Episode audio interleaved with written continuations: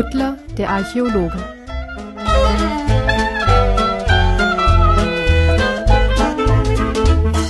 Kapitel 7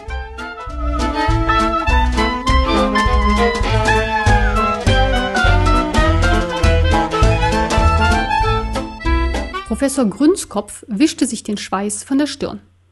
Er hatte seinen Anzug gegen eine kurze Hose und ein kurzärmeliges Hemd getauscht. Um seinen Nacken vor der starken Sonnenstrahlung zu schützen, hatte er sich ein Halstuch umgebunden. Sein Kopf zierte ein großer Schlapphut.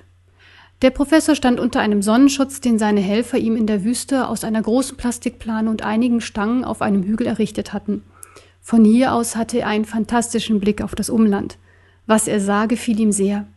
Überall waren geschäftige Arbeiter mit Schaufeln, Spitzhacken oder Holzbalken zugange. Und alle arbeiteten für den gleichen Herrn für ihn. Was hatte er für Strapazen auf sich genommen? Die Finanzierung der Expedition war schwieriger gewesen, als er geglaubt hatte. Seine Bank wollte ihm nur einen Kredit gewähren, wenn er Sicherheiten hinterlegen würde oder aber die Banken überzeugen konnte, dass die Ausgrabung sich lohnen würde. Also hatte er unter falschem Namen ein Gutachten angefertigt, das sein Vorhaben nicht nur als wissenschaftlich bedeutend einstufte, sondern darüber hinaus das Grab der heiligen Schmusekatze als Quelle unermesslichen Reichtums bezeichnete. Als er endlich das Geld hatte, waren Hilfskräfte schnell gefunden. Mit einer Gruppe von angeheuerten Ausgrabungsexperten besorgte er sich das nötige Werkzeug und transportierte es auf einem großen Schiff nach Ägypten. Dort angekommen, war es mit dem Geld der Banken ein einfaches gewesen, die vielen fleißigen Arbeiter zu besorgen, die er für seine Ausgrabung brauchte. Hier und da sah er Sandhügel langsam wachsen, wo die Arbeiter immer neue Karren mit ausgegrabener Erde entleerten. Aber bisher hatte er trotz größter Aufwendung nicht die geringste Spur der heiligen Schmusekatze gefunden. Der Gedanke daran änderte seine Laune schlagartig, und er begann missmutig unter dem Sonnendach auf und ab zu gehen. Wo lag der Fehler? Der Leserbrief schien doch die Lösung gewesen zu sein. Professor Grünskopf ging zu einer großen Holzkiste und warf den Deckel auf. Aus der Kiste kramte er seine Reisetasche hervor und öffnete behutsam deren Reißverschluss. Sein Blick glitt über den Inhalt der Tasche. Inmitten von Büchern, Stiften und Unterwäsche lag Butlers Leserbrief. Grünskopf wischte sich mit einem Stofftaschentuch den Schweiß von der Stirn, steckte das feuchte Tuch in eine Tasche seiner Khakihose und nahm den Leserbrief in die Hand. Butler, raunte er und schüttelte verächtlich den Kopf. Was für ein komischer Name. Grünskopf kratzte sich am Kopf und las den Brief nochmals aufmerksam durch. Hm, ja, goldene Qing-Dynastie, Peking, die legendäre Reise des Gesandten, die Kamele des Kaisers. Richtig, die Floßfahrt auf dem Nil, hm, dritte Windung hinter der Sphinx.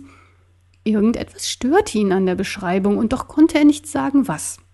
Er ging zu dem Tisch, der in der Mitte des Sonnenschutzes stand und breitete eine große Landkarte darauf aus.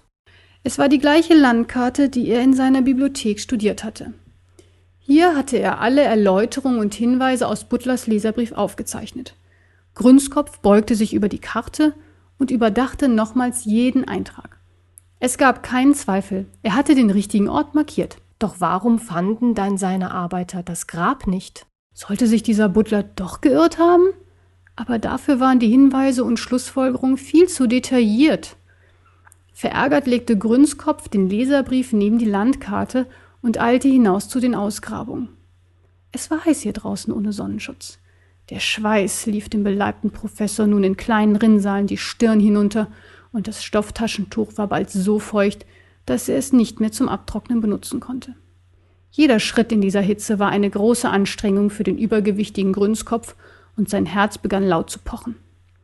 Er lief von einer Ausgrabungsstelle zur nächsten und schrie die Arbeiter an, dass sie gefälligst schneller und besser für ihr Geld arbeiten sollten. Aber auch das Herumkommandieren machte ihn nicht froh, weil noch immer nicht der kleinste Fund zu erkennen war. Das einzige, was seine Arbeiter gefunden hatten, waren verblichene Kamelknochen und Skelette von kleinen Wüstenmäusen. Missmutig beendete Grünskopf seine Runde um das Ausgrabungsgelände und ging zurück zu seinem Sonnenschutz.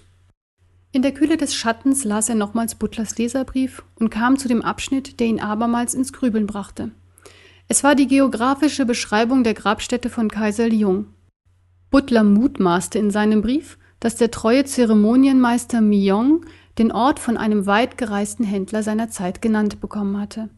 Ein Ort, der einzigartig war und zugleich als ewiges Grab dienen konnte. Professor Grünskopf drehte sich um und schaute den Arbeitern bei ihren Ausgrabungen zu. Was sollte an diesem öden Platz inmitten der trostlosen Wüste ewig und einzigartig sein?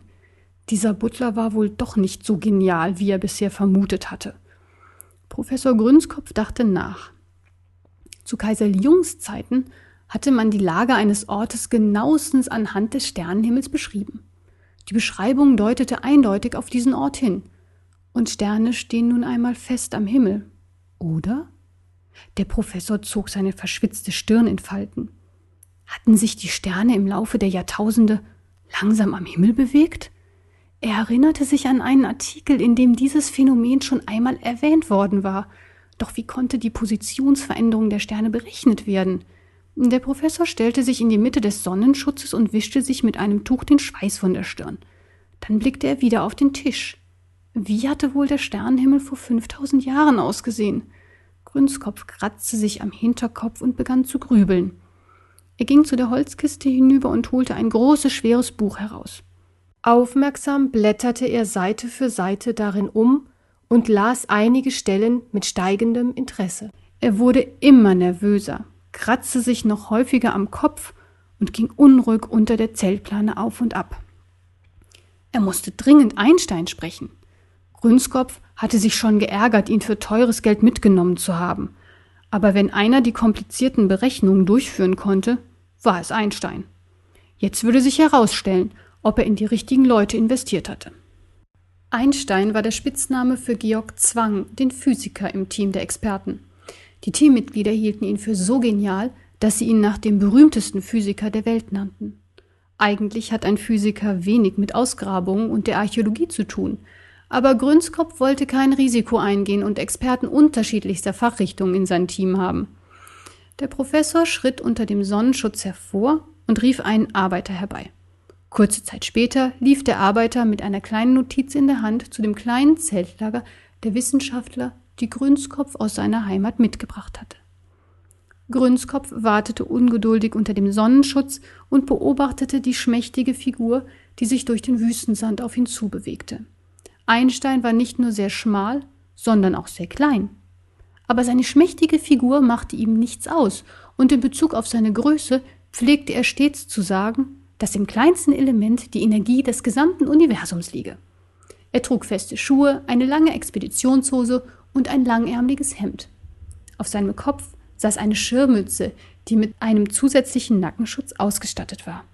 Nur die große Brille deutete darauf hin, dass hinter dieser Erscheinung ein genialer Wissenschaftler steckte. Das wurde ja auch Zeit, sagte Grünskopf, als Einstein angekommen war. Ich bin so schnell gekommen, wie ich konnte, erwiderte Einstein knapp. Nun gut, grummelte Grünskopf. Ich muss wissen, wie der Sternenhimmel hier vor 5000 Jahren aussah. Einstein blickte den Professor verblüfft an und stellte fest, dass es dem Professor mit der Frage ernst war. Das ist nicht leicht zu beantworten, sagte Einstein. Dafür sind viele komplizierte Berechnungen notwendig. Die Details interessieren mich nicht. Wie lange brauchst du, um mir eine exakte Sternenkarte zu zeichnen? Einstein führte seine Finger an den Mund was er stets zu tun pflegte, wenn er angestrengt überlegte. Drei Stunden, sagte er schließlich. Mach es in zwei und ich werde dein Gehalt verdoppeln, sagte Grünskopf. Ich werde sehen, was sich machen lässt, meinte Einstein und ging zurück zu seinem Zelt. Die Expedition hatte nicht nur die besten Wissenschaftler, sondern auch die modernsten Geräte und Werkzeuge mitgebracht.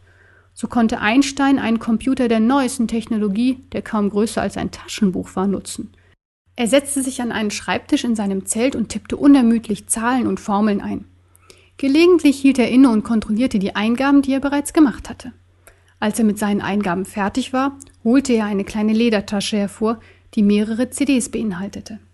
Er nahm die CD mit der Aufschrift Geografische Daten Ägypten heraus und legte sie in den Rechner ein. Seine Arbeit war nun getan, den Rest würde der Computer leisten müssen.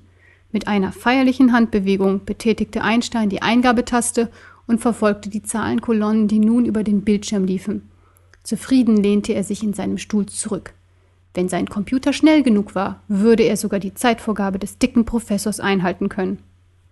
Nach einer Stunde und 45 Minuten stapfte Einstein mit einer großen Papierrolle unter dem Arm auf den Sonnenschutz von Professor Grünskopf zu. Sehr gut, sehr gut, sagte Grünskopf erfreut, als er auf der Papierrolle ein genaues Abbild des ägyptischen Sternenhimmels erkannte, wie er nach Einsteins Berechnung vor 5000 Jahren zu sehen gewesen war. Gut, gut, wiederholte Grünskopf nochmals. Du kannst jetzt gehen. Einstein hätte gerne erfahren, wozu Grünskopf seine Berechnungen brauchte. Aber andererseits wollte er nicht mehr Zeit als nötig mit dem unsympathischen Professor verbringen. Ohne ein weiteres Wort zu verlieren, schritt der Physiker gemächlich zu seinem Zelt zurück. Als Einstein gegangen war, legte Professor Grünskopf die Sternkarte neben die Landkarte auf dem Tisch.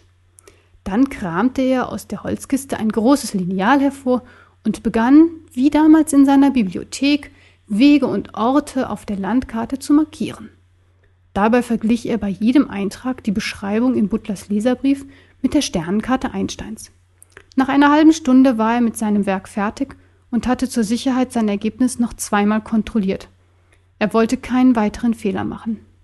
Er blickte auf das Kreuz, das er mit einem dicken roten Stift auf die Karte gezeichnet hatte. Es befand sich ein paar Kilometer südlich von seiner jetzigen Position. Grünskopf kam unter dem Sonnenschutz hervor und blickte in die Richtung, in der er das Grab Kaiserli Jungs und damit die heilige Schmusekatze vermutete. Am Horizont sah er die Pyramide von Sekan.